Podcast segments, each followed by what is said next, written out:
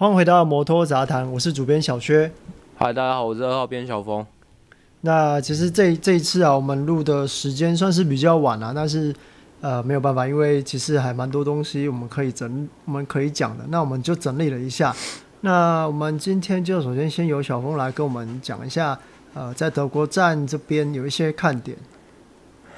好，这一次的德国站呢，今年的德国站呢，呃，分站冠军是 Marc Marquez，然后第二名是 Oliveira，第三名是 Fabio，对吧？第三名是 Fabio 嘛，哈。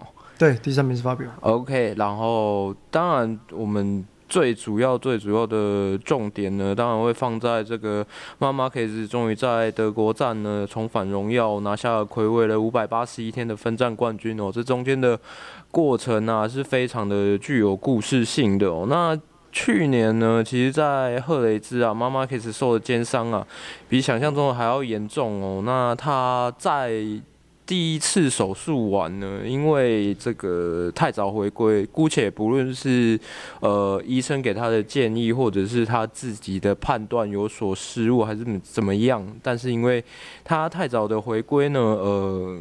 造成了骨头的二次伤害，再加上这个重复的这个反复的感染啊，最终呢，使得这位德国王者啊需要休息一段非常长而且非常艰辛的这个恢复期。那在二零二一年呢，赛季初呢，就如同我们之前 Podcast 的有。提到过，在这个 Marc Marquez 他自己的一些私人的行程上面呢，呃，我们有讲过我们的看法，但是呢，其实，在那时候呢，很多媒体还是不是很看好 Marc Marquez 的一个状态，尤其呢，在他刚回归的那几场呢，没有像他全盛时期的这么好，包含就是我们那一天在 Clubhouse。或者是我身边的一些有在看摩托 GP 的人啊，其实都不太认为他在德国站呢可以拿下，可以延续他的连胜记录。其实最主要最主要是他的连胜记录，大家都普遍的认为呢不会被延续下去。那。今年的呃妈妈 case 呢，当时在葡萄牙站呢是以第七名作收。法国站呢，连续三场的 DNF 呢，让这些质疑的声浪啊，就是越来越越来越高涨哦。那本田的其他本田的其他车手呢，其实也表现得不是很理想哦。那包含像今年新加盟的这个小一啊，那 LC 啊。去年表现得很好，但是今年感觉没有什么很明显的起色哦，让这个本田车队啊陷入了空前的危机哦。这这边呢还有一个比较重要的一个讨论的点，就是本田会不会在今年会落得没有任何一个颁奖台的一个窘境哦。来到德国站呢，其实 Marc Marquez 在这边呢有非常优秀的战绩哦，在加入这个 MotoGP 的系列，呃，不管是 Moto 三、Moto Two 到一直到 MotoGP 哦，当时是一二五 CC 嘛，对不对？Marc Marquez 那时候，他他是参加一二五 CC。对，那这这个西班牙车手呢，其实在这里都没有输过，已经连续的十年在这边都有拿都拿下过这个分站冠军，不管是在哪一个级别，也就是他是跨级别的，一直延续他在德国站的胜场。那这也将是这个本田呐、交给他给予他就是。有点类似全村的希望那种感觉啊。那最终呢，排位在在排位在第二排的这个 Marc Marquez 呢，以非常优秀的起跑。大家如果看起跑的话，呃，他一开始我让我想到这个那一呃，二零一九年在雪邦站，他那时候是排位第十一位啊，但是也是一样以。一起跑之后，以这个内内内的线位直接挤到前段班去哦。那这一次的起跑让我想到那一年的事情啊。那再加上呢，他的比赛节奏掌控得非常的好，也只有他在跑领跑在前面的时候，他才有办法呃去掌握这个整个比赛的节奏。那 o l i v e r a 虽然追得非常的紧啊，不过因为前面。已经领先的够多了，再加上这个些尾的雨势的帮助呢，让他可以拉出更大的差距，哦，最终拿下这一场的分站冠军，也延续了他的这个连胜记录。那接下来啊，我们就是要看一下呃三叶的三叶车队的状况啊。那其实呢，雅马哈现在呈现出一个很奇特的状态啊，或者应该说它其实跟二零一九年的本田有点像。那一年呢 Max 他一个人扛起他所有的积分。那现在呢，Fabio Quartararo 他其实一样在做一样的事情哦。那在截至在德国站 c o r a l o 他的总积分是来到一百三十一分。那其他商业车手啊，他们加起来总积分，呃，是一百三十二分，是只赢三个人积分就只赢 Corrado 一分。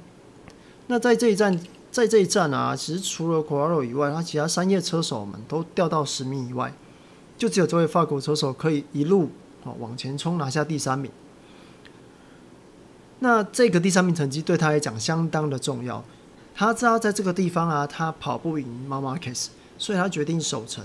因为毕竟主要他的对手 Zarco 啊、跟 Miller、跟 Bagnaia 都在他后面，所以他只要稳稳的拿下第三名，把这积分拿到手，他就可以拉开他在锦标赛上面的优势。那只能说啊，只是希望三叶可以找到一个 不需要去掷骰子的办法，然后把把赛车搞好。那接下来就会提到，刚刚我们有讲到 Miguel Oliveira，那就是说呢，其实，在德国站啊，KTM 的表现比以前的比之前更好。不仅是 Oliveira，他是第三次拿下颁奖台，然后拿下第二名的成绩。就连 Brad Binder，他也是呃一扫周五跟周六练习赛相当糟糕的状况。那以在正赛的时候以第四名完赛。那除了 MotoGP 级别啊，其实 KTM 在德国站这里哦，他们在 Moto2 跟 Moto3 都拿下了分站冠军。那 Remy g a r n e r 他也拿下了 Moto2。如果说啊，我们有如果说有人有看 Moto2 Moto2 的比赛，可以看到一开始 KTM 两个厂队车手真的是在前几圈就拉开一个相当大的优势。那 Raul Fernandez 他就犯了一些新人的错误，新人的失误，那导致转倒，最后是由 Remy Garner 直接呃领先，独走到最后，那真的是看起来是跟他老爸是蛮像的，有乃父之风啊。那在 MotoGP 合约签完之后呢，我发现呢、啊，这位澳洲车手他其实呃越来越稳定，跟在过去呃刚刚的他的状况来讲，是今年真是非常非常的好。那 Moto3 呢，Pedro Acosta 更不用说啊，一样是发挥呃过人的天分，那拉开第二名的，跟第二名的积分差，他超过五十分。接下来我们会讲到这一次的德国站呢，我们呃让我们觉得惊艳惊艳的部分，跟这个让我们觉得比较失望的部分哦。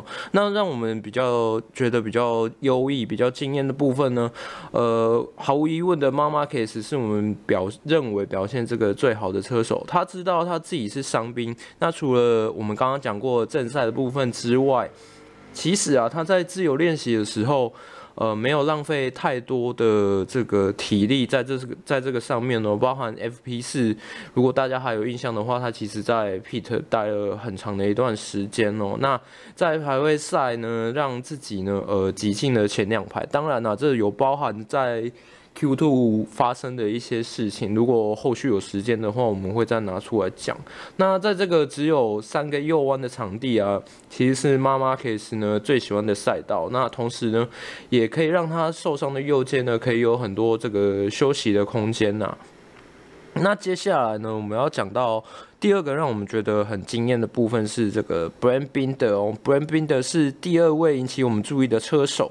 在这一站的练习赛里面呢，其实 Binder 的状况相当的糟糕。那其实，在我们过往的印象里面，我们也有稍微提到，Binder 就比较偏向是所谓的星期日车手，就是正赛车手这样。他在正赛的表现呢，会非常非常的优异哦。那在这一次呢，在练习赛后的访谈呢，他都承认自己就像第一年上 MotoGP 那样重新学习的这个赛道。在比赛中呢，他一路的从后面追上来，哦，从第十三位起跑啊，最终呢以第四名完赛，只落后第三名的这个 Quartararo 一点一秒，算是非常优异的成绩。那这场比赛呢，让我们比较失望的部分呢，是国有车队的车手们啊，其实在这边的表现呢，非常的不好哦。在排位赛一结束之后，几乎就决定了这个国有车队所有的车手的命运啊。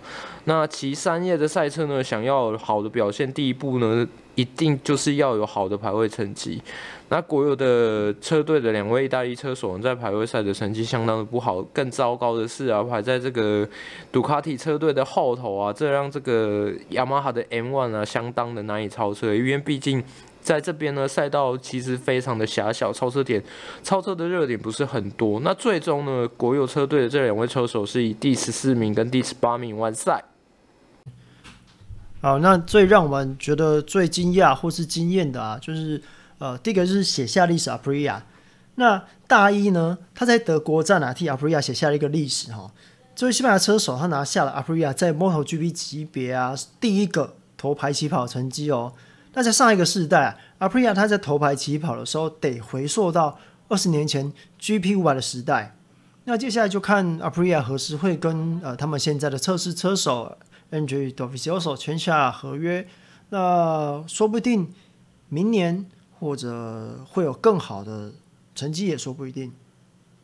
那接下来就是垫底的小牛，唉，可以说是最期待有优秀表现的车手啊，总是会有令人相当失望的表现。那换了技师之后啊，其实小牛他这一站的排位啊，从 Q1 起跑，那成绩不是很好，最后呢落得了最后一位起跑的这个起跑位置。当然啦、如果你从最后一位起跑，就表示他一定会碰上三叶最不想要碰上的超车噩梦。只要 M1 在后面，前面有车子，他几乎是没有办法超车的。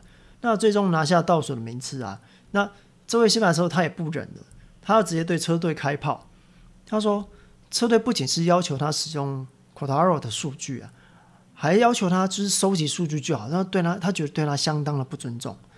那我始终认为啊，其实小牛的问题不在于他的速度，因为从每一节的练习赛啊，小牛都可以名列前茅，更不用说是测试了。连国外媒体啊，也有人戏称说小牛其实是测试之王，因为每一场测试、每一个练习赛，他几乎都可以摆在前面。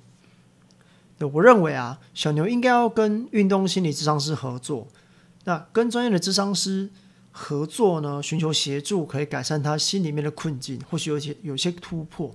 那其实，在 MotoGP 里面啊，其实已经有很多车手在进行这这个举动，包括包括那个呃 Daniel Petrucci，在他之前，就是在他在厂杜卡迪厂队的时候，其实就已经有有寻求一些这些合作了。那我觉得小牛应该真的要想办法解决一下他自己的心魔。OK，那最后啊，我们就来做一个 Q&A。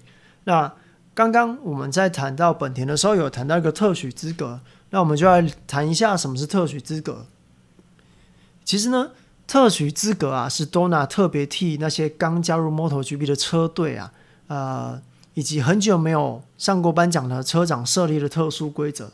那这个车，那这个规则一出来，刚当初其实就是为了 KTM 跟 Aprilia，那还有就是 Suzuki。那这个规则呢，让他们在让这些车厂在许多技术面上啊，都有一些更多的自由度，帮他们追上或者是平衡场上的竞争水准。那那些比较成功的车厂呢，他们会被限制呃测试的次数，那会被限制呃正式车手测试的测试的一些次数。哦，这边好像重复，但是其实是其实是说哦，一个是车厂的测试次数。那另外一个呢是车手的测试次数，这是有一点区别。